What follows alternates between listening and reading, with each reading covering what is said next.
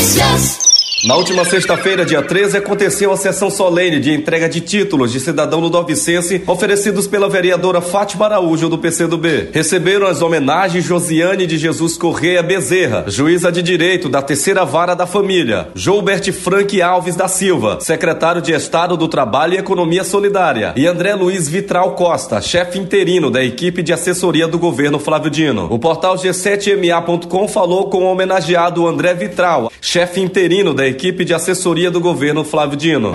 Recebeu o título de cidadão ludovicense, proposto pela vereadora Fátima Araújo, essa liderança, essa pequena guerreira que muito defende o bairro do João de Deus, a Vila Conceição, e renovar os votos e o compromisso por lutar todos os dias por uma cidade mais humana, uma cidade mais inclusiva, uma cidade que possa de fato servir o bem viver para todos e todas. A juíza Josiane Bezerra falou da alegria em se tornar uma cidadã do Dovicense. Quero agradecer nesse momento, com bastante emoção, a vereadora Fátima Araújo pelo título que me foi otorgado, proposto por ela nessa Casa Legislativa. Estou muito honrada, muito feliz e agradecida.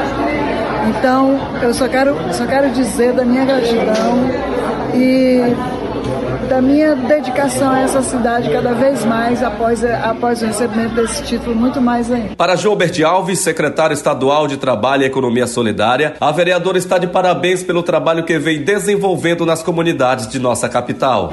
Meu agradecimento hoje vai para a vereadora Fátima Araújo pelo, pelo trabalho que ela vem na, faz, sendo feito na Câmara dos Vereadores de São Luís, pela homenagem que tem nos dado hoje, com muito carinho, com muito amor. A gente agradece e vamos para frente, estamos juntos em muita luta para melhorar a qualidade de vida do nosso povo. Por fim, a nossa reportagem ouviu a vereadora Fátima Araújo, autora das honrarias. Estarei entregando o título de cidadão do Vicente, né, para o André Vidal, né, Jovet e também a doutora Josiane da terceira vara.